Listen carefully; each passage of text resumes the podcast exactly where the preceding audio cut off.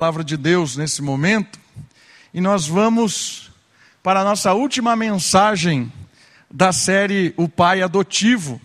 Nós falamos a respeito da adoção em alguns textos bíblicos. Na verdade, nós estamos explorando todos os textos bíblicos do Novo Testamento em que aparece a palavra adoção, adotados.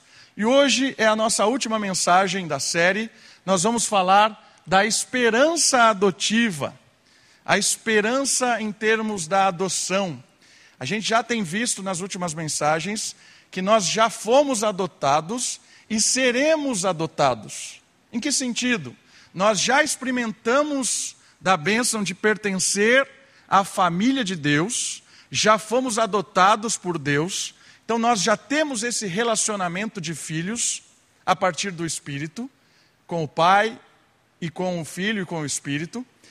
E nós temos uma esperança de sermos adotados completamente, plenamente. Por isso, o tema de hoje é a esperança adotiva, a adoção que nós ainda experimentaremos por completo.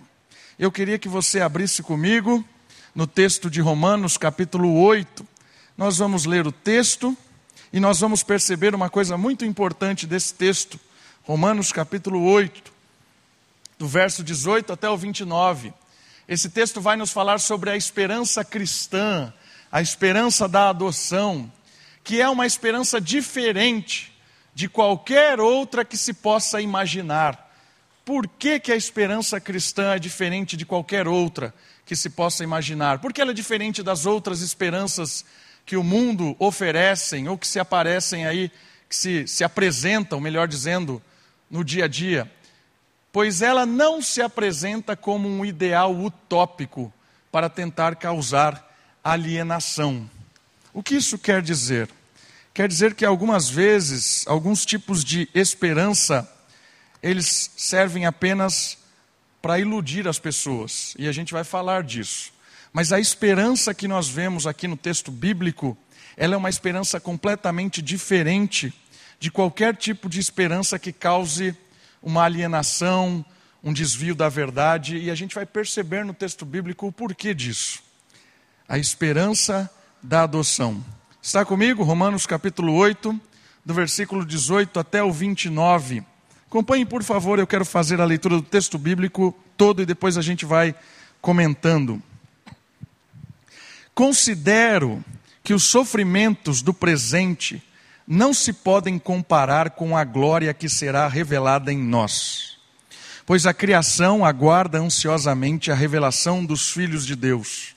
Porque a criação ficou sujeita à inutilidade, não por sua vontade, mas por causa daquele que a sujeitou.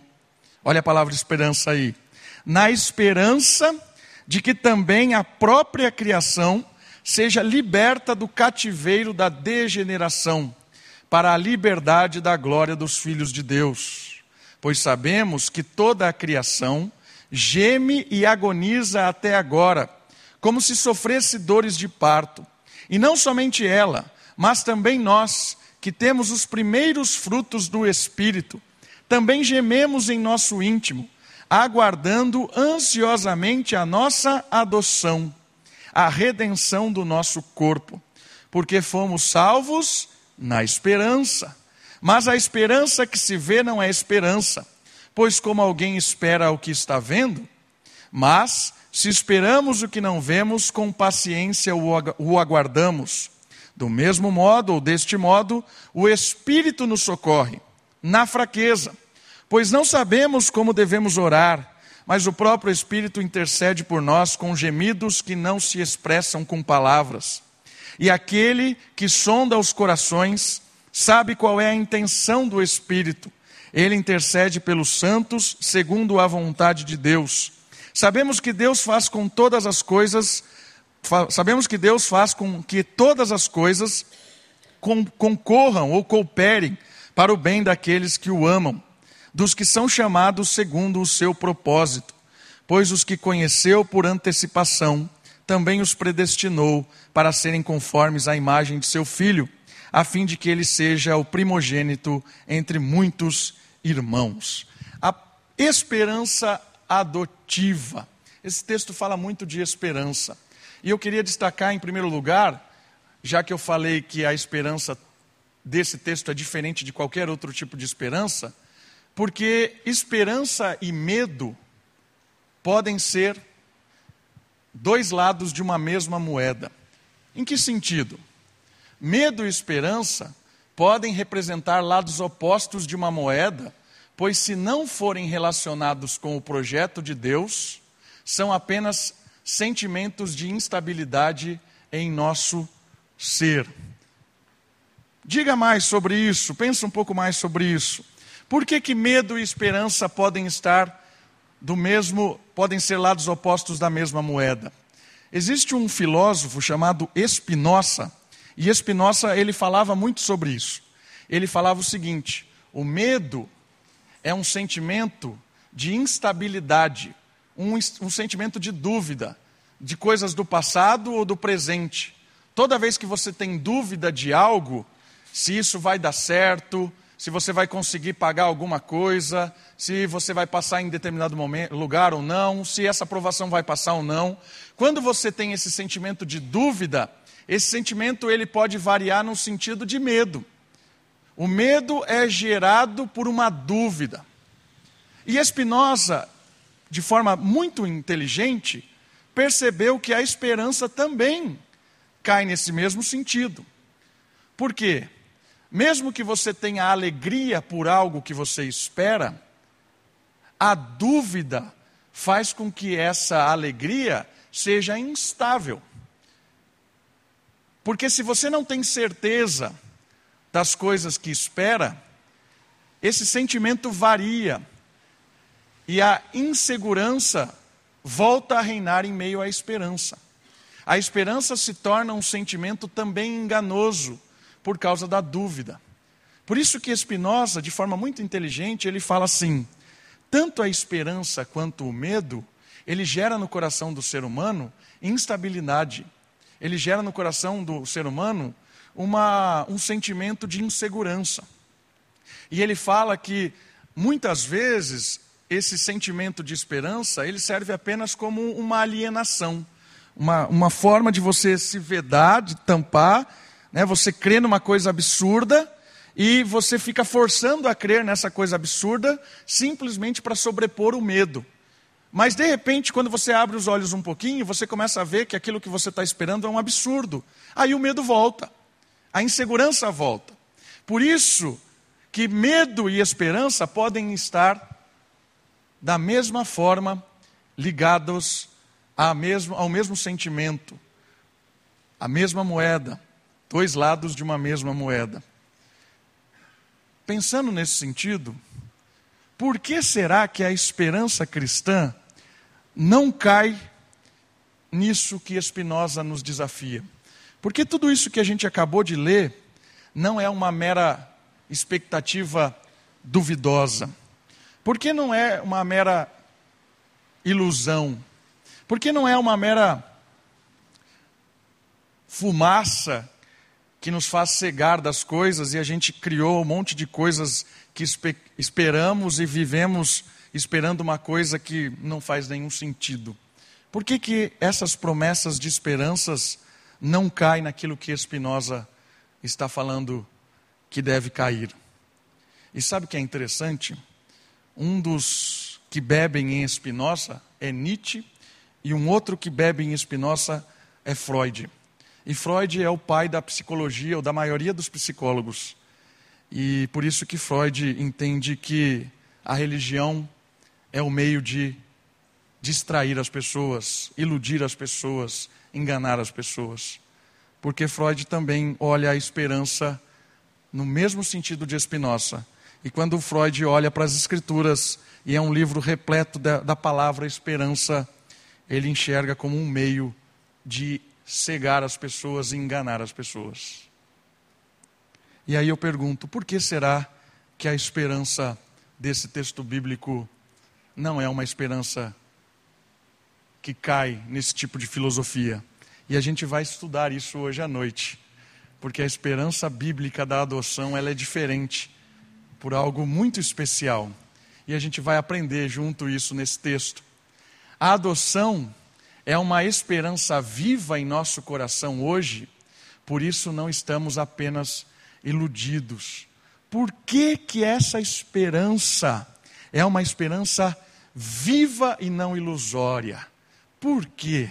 O texto bíblico vai nos ensinar isso hoje à noite. E eu queria ir devagar nele, considerando ponto por ponto. Porque ele começa dizendo a respeito da esperança. Ele começa dizendo a respeito da esperança.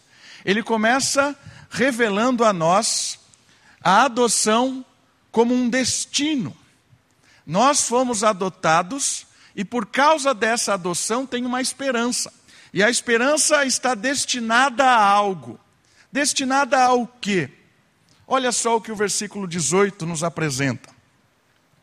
Considero que os sofrimentos do presente não se podem comparar com a glória que será revelada em nós.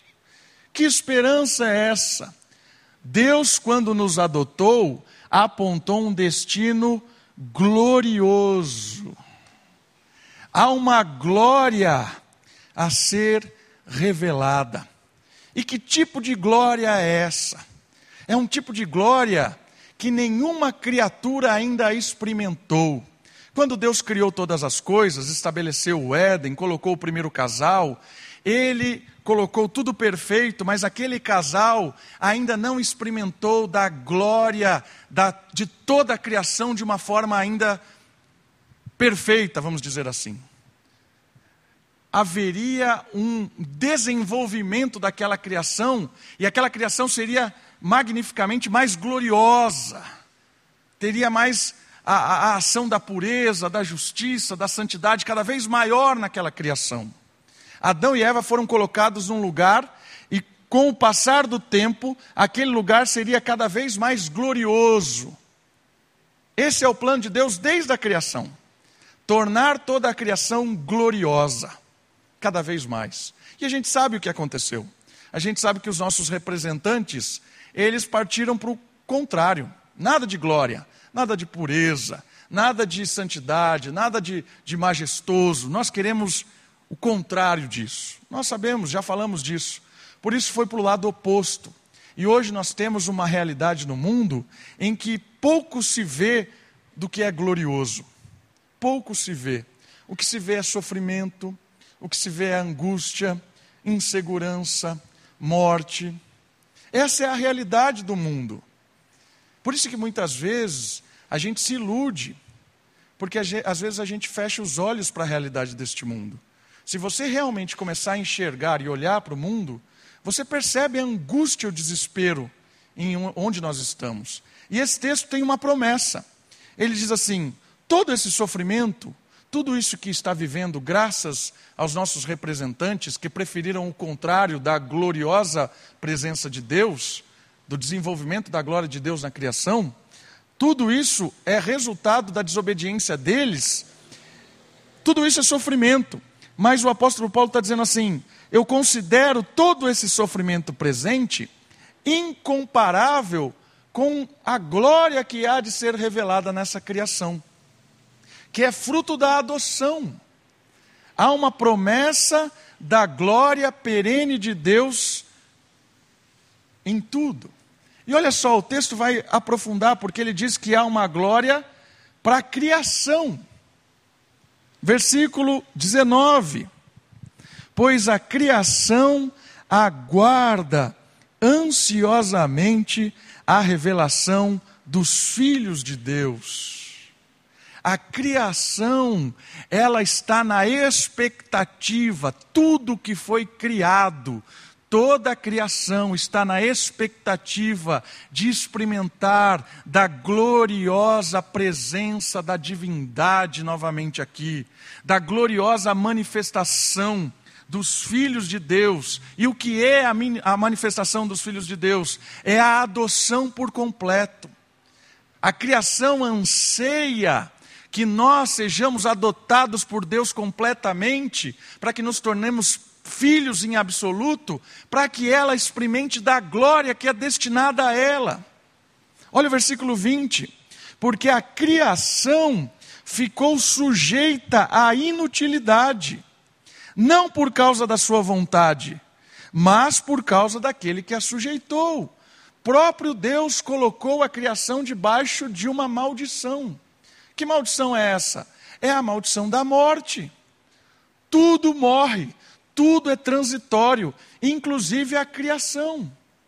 Quantos animais extintos, quantas coisas que fantásticas foram criadas por Deus e não existem mais. Quantos animais, quantas espécies de que você imaginar que já foram criadas por Deus e por causa da maldição acabaram morrendo. Você olha o sistema hoje, todo o mundo, e você vê que é um mundo que grita por socorro. Grita por socorro, porque está debaixo da maldição da morte perdeu o rumo da glória, da, da gloriosa, do glorioso destino que Deus tinha. Mas eles, a, a própria criação está na expectativa dessa glória novamente, que será revelada nela. Olha o 21. Na esperança de que também a própria criação seja libertada do cativeiro da degeneração para a liberdade da glória dos filhos de Deus. O que ele está dizendo da, criação? Há uma expectativa de tudo que foi criado. A expectativa de quando os filhos de Deus forem adotados por completo, ela será liberta da maldição da morte. Ela poderá experimentar da glória de poder pertencer à, à, àquela realidade de sentir liberdade, de não mais morrer, de não mais ser destruída, de não mais ser impactada pela má administração do ser humano. O ser humano, quando ele abandona a presença de Deus, ele usa e explora a própria criação. A criação hoje, ela geme e de forma angustiosa, ela, ela sofre. Mas ao mesmo tempo, esse gemido da criação é um gemido como uma dor de parto. Por quê? Porque é a expectativa de nascer. A expectativa de nascer. Essa dor vai passar. E quando essa dor passar, quando, quando nasce a criança, a mãe pode ter sofrido durante 10 horas ali no parto. Mas quando nasce e ela pega a criança no colo, toda a dor some. Por quê? Porque a alegria do nascimento sobrepõe a angústia e o sofrimento. É isso que o texto está nos dizendo. Que a criação está em gemidos de dores de parto, na expectativa que os filhos adotados nasçam de verdade. E aí ela experimentará de uma glória maravilhosa. É isso que o texto bíblico está nos, nos, nos, nos informando: que a própria criação aguarda o dia da adoção espera a adoção para experimentar de uma nova história. O que isso nos ensina? Nos ensina que nós, como representantes de Cristo, precisamos cuidar dessa criação. Precisamos que na nossa mão ela sofra menos. Precisamos que com nossa atitude a criação gema menos. Percebe? Que quando Deus revela quem nós somos para a criação, ela se anima, porque eles serão filhos gloriosos, como Jesus é um filho glorioso. E quando eles forem filhos gloriosos, adotados completamente por Deus, eles vão cuidar, cuidar da criação de uma forma magnífica. Mas hoje já podemos apontar para isso. Já podemos cuidar de uma forma especial dessa criação, apontando a esperança futura. Mas não só a criação geme, né, por versículo 22. Toda a criação geme e agoniza até agora como se sofresse dores de parto. Versículo 23 vai falar que toda a humanidade geme não somente ela, mas também nós, que temos os primeiros frutos do Espírito, também gememos em nosso íntimo, aguardando ansiosamente a nossa adoção, a redenção do nosso corpo. Olha só que interessante. Nós também gememos na expectativa de experimentar a gloriosa esperança. Gememos porque sabemos que os sofrimentos presentes são incomparáveis com a glória que será revelada. E ele diz o que tem a ver com a glória: é a adoção e a redenção do nosso corpo. O que significa isso? O nosso corpo hoje também, como a criação, está debaixo de uma maldição e uma maldição de morte. É por isso que nós sofremos, é por isso que nós adoecemos, é por isso que nós nos angustiamos. Tudo isso é derivado de um corpo amaldiçoado pelo próprio Deus. E a nossa expectativa é que no final da adoção por completa, nós também experimentaremos de uma glória celestial maravilhosa. Assim como toda a criação será redimida, todo filho de Deus será redimido novo corpo, uma nova história, uma nova criação. Os sofrimentos presentes são nada perto daquilo que Deus tem revelado para os seus filhos, uma esperança de uma adoção plena. Essa é a promessa. Na esperança fomos salvos, porque fomos salvos na esperança. Mas a esperança que não se vê não é esperança, pois como alguém espera o que está vendo. Mas se esperamos o que não vemos, com paciência o aguardamos. Aí você me pergunta, muito bom, Davi, essa é a esperança, essa é a expectativa, essa é a promessa. Por que isso é diferente daquilo que Spinoza disse no começo? Por que é diferente? Porque eu posso duvidar disso. E se eu duvido disso? Insegurança. Isso tudo aqui pode ser uma mentira. Pode ser apenas uma ilusão para que eu continue vivendo uma vida aí, fazendo o que é certo, obedecendo às pessoas. Pode ser apenas uma expectativa alucinógena para nos cegar, para nos pôr cabresto.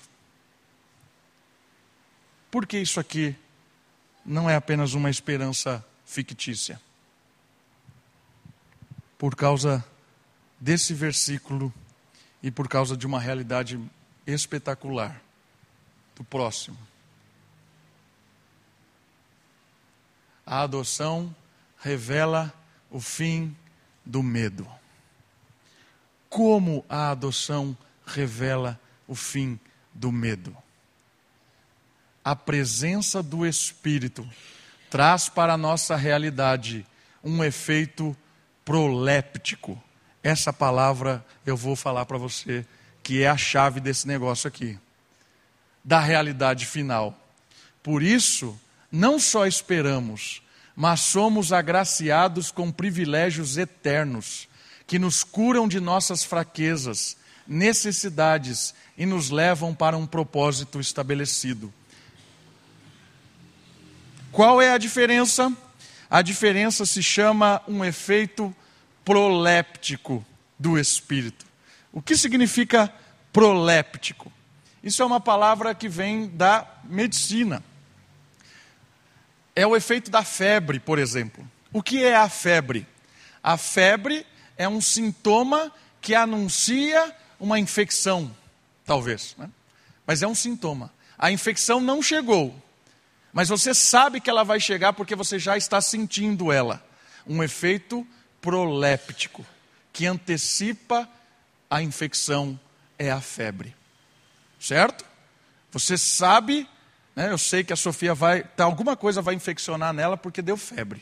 Efeito proléptico. É isso que significa essa palavra. E ela está sendo aplicada agora para um efeito do espírito. Olha o versículo 27. Versículo 26, desculpa. Deste modo, o Espírito nos socorre na fraqueza. pois não sabemos como devemos orar. Olha aí quem nós somos. Certo? Nós somos duvidosos, somos inseguros, nós não sabemos nada. Mas o próprio Espírito intercede por nós com gemidos que não se expressam com palavras. E aquele que sonda os nossos corações sabe qual é a intenção do Espírito. Ele intercede pelos santos, segundo a vontade de Deus. Nós temos a primícia do Espírito, o efeito proléptico. Sabe o que isso significa? Nós habitaremos num tempo glorioso, onde não existirá fraqueza, onde Deus será tudo em todos e o Espírito vai nos encher por completo. Mas nós não vivemos isso ainda. Mas temos um efeito proléptico. Qual é? O Espírito já está em você. Já está em mim. É a febre da infecção. É o Espírito que habita em mim e me faz sentir vivo, o Deus vivo dentro de mim. Está entendendo? Não é só uma esperança que estão me dizendo. Eu posso sentir, você pode sentir o Espírito de Deus tocando o seu espírito e dizendo para o seu espírito: Você é filho de Deus. Romanos diz isso o Espírito de Deus revela ao meu espírito que eu sou filho. A nossa esperança não é ilusória, porque ela pode ser vivida hoje. Plenamente? Não. De forma proléptica. De forma inicial. É a primícia do Espírito, é o cheirinho do churrasco que está ali fora não comi a carne, não vi a carne, mas eu sei que é muito bom, porque o cheiro eu já sinto. É isso que o Espírito faz em nós. O Espírito habita em nós e ele traz uma experiência cristã maravilhosa de sentimento de filiação. Nós sentimos que somos filhos e nós sentimos o próprio Filho de Deus revelado em nós, com a presença do Espírito trabalhando no meu, no meu caráter, na minha consciência, na minha fraqueza. A esperança cristã ela é diferente de qualquer outra, de qualquer outra esperança, porque ela é uma esperança viva. Ela é uma esperança com um efeito hoje. É um efeito que você pode vivenciar hoje. Está entendendo? O Espírito está ali, é o fim do medo. E olha os detalhes que o texto fala sobre o Espírito. O Espírito nos socorre na fraqueza. Não é ilusório, irmãos. Ontem a gente estava conversando com a mocidade lá, na casa lá do Guilherme, batendo um papo sobre alguns textos bíblicos. E uma das coisas que a gente falou foi como é que nós revelamos as nossas fraquezas. Uma das formas com que nós revelamos as nossas fraquezas é quando nós explodimos em ira. E essa explosão de ira, muitas vezes, ela é descarregada em quem está próximo de nós. Às vezes é alguém que nos ofendeu, que nos cutucou, que nos atacou, que nos, de forma injusta fez algo para nós, e de forma irada nós derramamos a ira sobre essa pessoa. Às vezes é em casa, com o filho, com a esposa, às vezes no trabalho, com o chefe, com um subordinado, às vezes na faculdade, com um professor que provocou com alguém nós atacamos com a ira. E o que o efeito, o efeito proléptico do Espírito faz em nós? Faz com que o Espírito nos faça experimentar de um fruto que sobrepõe a ira, que é um fruto de amor. E mais do que isso, quando você olha para o Antigo Testamento, você lê pessoas que descarregavam a sua ira no relacionamento com Deus. Davi, em alguns salmos, ele fala lá: que os meus inimigos, que o Senhor pegue a cabeça deles e bata na pedra, pá, pá, e raste na cabeça, que jorre sangue. Está lá nos Salmos. Tem gente que olha esses textos e fala assim: que loucura é essa? Sabe que loucura é essa? É a sensatez de alguém que sabia que estava possuído pelo Espírito, não sabia o que fazer com a sua ira, e dizia para a pessoa certa. Quantas vezes você fechou a porta do seu quarto e descarregou as coisas para Deus? Às vezes a gente tem medo de fazer isso, né? Nossa, Deus vai me conhecer, vai saber que eu. Deus sabe todas as coisas. Por isso, o Espírito, quando você está derramando todas as coisas, fruto da nossa fraqueza, da nossa indignação, da nossa ira, o Espírito, além de atender, ele sonda o nosso coração e ele intercede segundo a vontade de Deus, e ele intercede com gemidos que não se expressam em palavras. Isso quer dizer que muitas vezes, quando a gente está descarregando as coisas para Deus, o Espírito está levando isso de uma forma agradável a Deus, inclusive. Porque Ele passa a nossa ira e chega no nosso coração, e Deus sabe o que de fato precisa ser curado. Às vezes a ira é um sinal de algo maior que precisa ser curado, e Deus vai lá no fundo do coração e cura o que precisa ser curado. É melhor você descarregar diante de Deus do que qualquer outra pessoa, porque Deus te conhece e Deus pode te curar, pode me curar. Esse é o efeito que vence a fraqueza, vence o medo, vence as incertezas. É o Espírito de Deus vivo nos nossos relacionamentos. Quando a gente fecha a porta do nosso quarto, não só descarregar a ira, as injustiças, sofrimento, que é bom fazer isso. Mas também nesses momentos a gente experimenta da presença maravilhosa de Deus, onde você pode chorar de alegria, onde você pode colocar o seu coração com gratidão e sentir o toque espiritual de Deus. Irmãos, às vezes a gente leva uma vida cristã muito racionalizada cheia de conceitos, de doutrina e de teologia. Essa é a marca da igreja presbiteriana. Uma igreja de doutrina, de dogmas.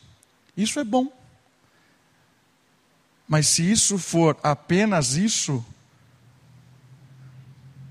não é a vida cristã.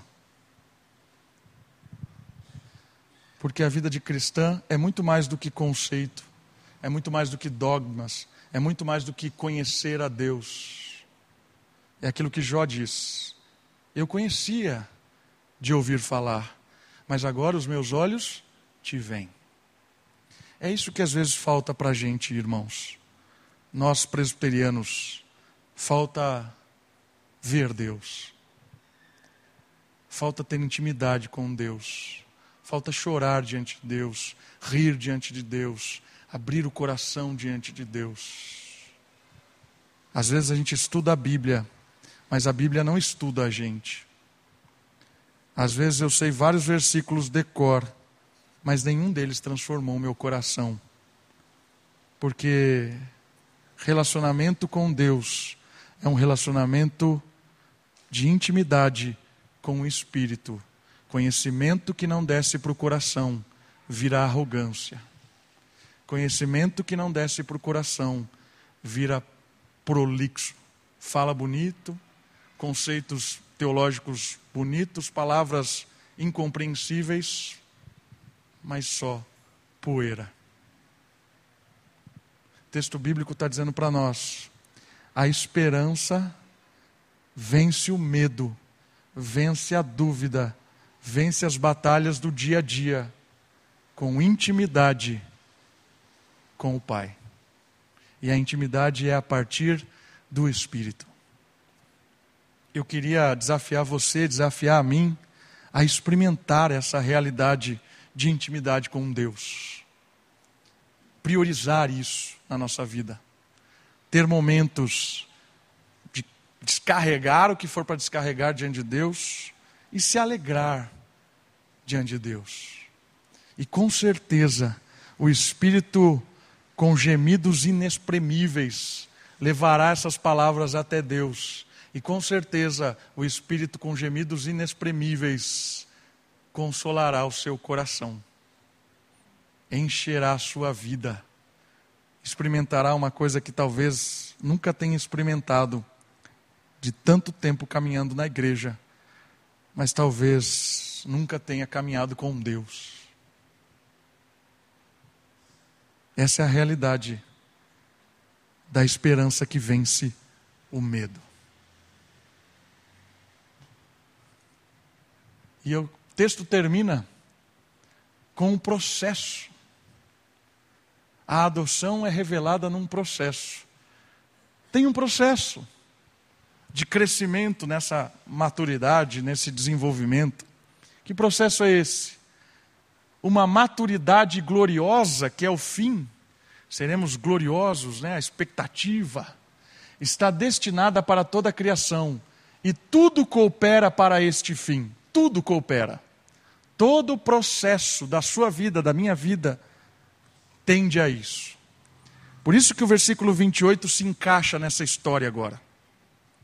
O versículo 28 fala: Todas as coisas concordam, colaboram, concorrem, cooperam para o bem daqueles que o amam dos que são chamados segundo o seu propósito. Qual é o seu propósito?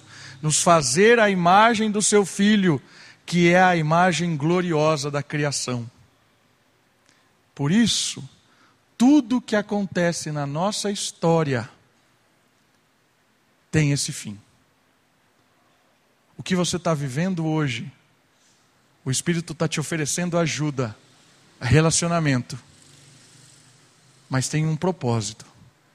Às vezes você não vai entender nada, eu não vou entender nada, mas o propósito é maturidade gloriosa como o Filho de Deus, como o Senhor Jesus. Nada escapa do plano de Deus. Ele vai conduzindo a história para formar o caráter de Cristo em nós. Está difícil? Vai para o quarto. Clama ao Espírito que enche o seu coração. Às vezes, uma, um outro engano também é a questão de que a vida cristã é uma vida de alegria e de felicidade o tempo todo. Se o crente está feliz o tempo todo, ele está doente. Por quê? Porque o texto diz que a criação está gemendo, que o ser humano está gemendo, e a gente está sorrindo por quê? Se a gente está feliz o tempo todo, a gente está fechando os olhos para o grito de desespero das pessoas e da criação. Por isso que o texto nos desafia a também sermos usados por Deus para levar essa esperança da glória definitiva e futura e do efeito proléptico do Espírito que pode já chegar no coração da pessoa e trazer um conforto, um alívio. Irmãos, quando a gente olha o desespero das pessoas, isso tem que nos incomodar, isso tem que nos angustiar. Se isso não tira a nossa paz, alguma coisa está errada. Porque é aquilo que o Salmo 37 diz. O Salmo 37 diz assim: Alegra-te do Senhor, e ele satisfará o desejo do seu coração.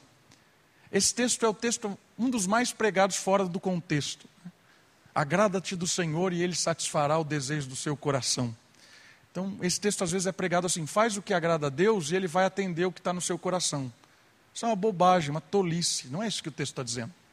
O texto está dizendo assim: se você ler os três primeiros versículos, está tudo destruído. Injustiça, morte, desespero. O texto fala assim: continua fazendo o que é certo. Não caia na injustiça. Permaneça limpo diante de toda essa opressão. Não seja um opressor. Agrada-te do Senhor, e Ele satisfará o seu desejo. Que desejo? De justiça. É essa a ideia do salmo. Essa ideia da, de uma vida cristã que vai se amadurecendo. A gente não pode estar feliz o tempo todo. A gente tem que chorar, se angustiar com o desespero das pessoas e trazer o Espírito, o Evangelho libertador. É aquilo que o Senhor Jesus fez. Quando o Senhor Jesus chegou na cidade onde estava Marta, Maria, com o seu irmão sepultado, Lázaro, Jesus chegou lá, duas palavras marcam a chegada de Jesus.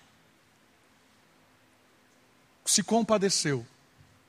Ele olhou a situação daquele povo, a angústia que a morte promove, o desespero que a separação da morte promove, e ele se compadeceu das pessoas. E a segunda palavra, ele chora. Jesus chora pelo desespero do ser humano. Mas depois ele revela o poder de Deus. O poder de Deus, o efeito proléptico do Espírito. Porque Marta fala assim: Eu sei que você, que o Senhor pode ressuscitar e vai ressuscitar ele no último dia. É a esperança. Vamos ressuscitar. A justiça vai vencer a injustiça. Mas Jesus fala: Eu vou mostrar para vocês o efeito proléptico do Espírito. Sai daí, Lázaro. E Lázaro sai vivo, ressurreto. O Espírito que vai ressuscitar todos os corpos, ressuscita Lázaro. Está entendendo? É a mesma história, meus irmãos. Jesus nos chamou para continuar fazendo a sua obra, não a obra redentiva, a obra de expansão do reino. Quando a gente chega nos lugares, compadece, chora, chora com os que choram, se compadece com o desespero das pessoas, e aí vem o efeito proléptico, o evangelho de um Senhor Jesus que morreu para pagar os nossos preços dos nossos pecados e do Espírito que traz a adoção pela qual nós podemos chamar Abba, Abba Pai. E esse Abba Pai nos socorre nas nossas fraquezas. A adoção que vence o medo. A adoção que traz a esperança viva hoje. E o processo é um processo que trabalha cooperando para formar o caráter de Cristo em nós. E eu quero terminar lendo o versículo 29. Pois os que conheceu por antecipação, também os predestinou, fez um destino prévio para eles. Qual é o destino? Para serem conforme a imagem do filho, olha só, a fim de que ele seja o primeiro ou primogênito entre muitos irmãos e os que predestinou, a esse que ele deu esse destino de serem como Jesus, a eles também o chamou, vem para perto, e os que chamou também aplicou a justiça, perdoou os pecados, tornou essas pessoas justas, não tem mais dívida, e a eles também glorificou. A glória de Deus se revela nessas pessoas, mas essa glória está no passado aqui, mas ainda não aconteceu. Por que está no passado o verbo? Porque é certo que vai acontecer. Deus nos chamou para experimentar da maturidade gloriosa de toda a criação. E o processo é esse: Ele nos chama, nos justifica, está formando o caráter de Cristo em nós, e Cristo viveu neste mundo se compadecendo dele, anunciando o efeito proléptico do Espírito e tendo também, né? Quando ele vai, chora, se angustia, mas também ele se repousa com o Pai, se alegra, se anima, tem momentos de felicidade junto com o Pai e volta. Essa é a dinâmica da vida cristã. É uma vida quando nós nos alegramos, nos satisfazemos, temos momentos de prazer, porque Deus nos dá, e também momentos de angústia, de desespero, momentos de sofrimento, de padecimento. Essa é a dinâmica que coopera para o fim que Deus tem para nós, que é sermos como o Senhor Jesus, participando da criação numa maturidade gloriosa para toda a eternidade. Essa é a esperança da adoção. Por isso, meus irmãos,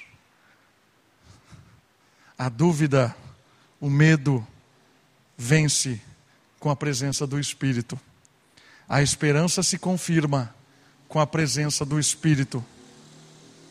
E a nossa fraqueza, as nossas angústias, as nossas inseguranças, elas são preenchidas e confortadas com a presença do Espírito.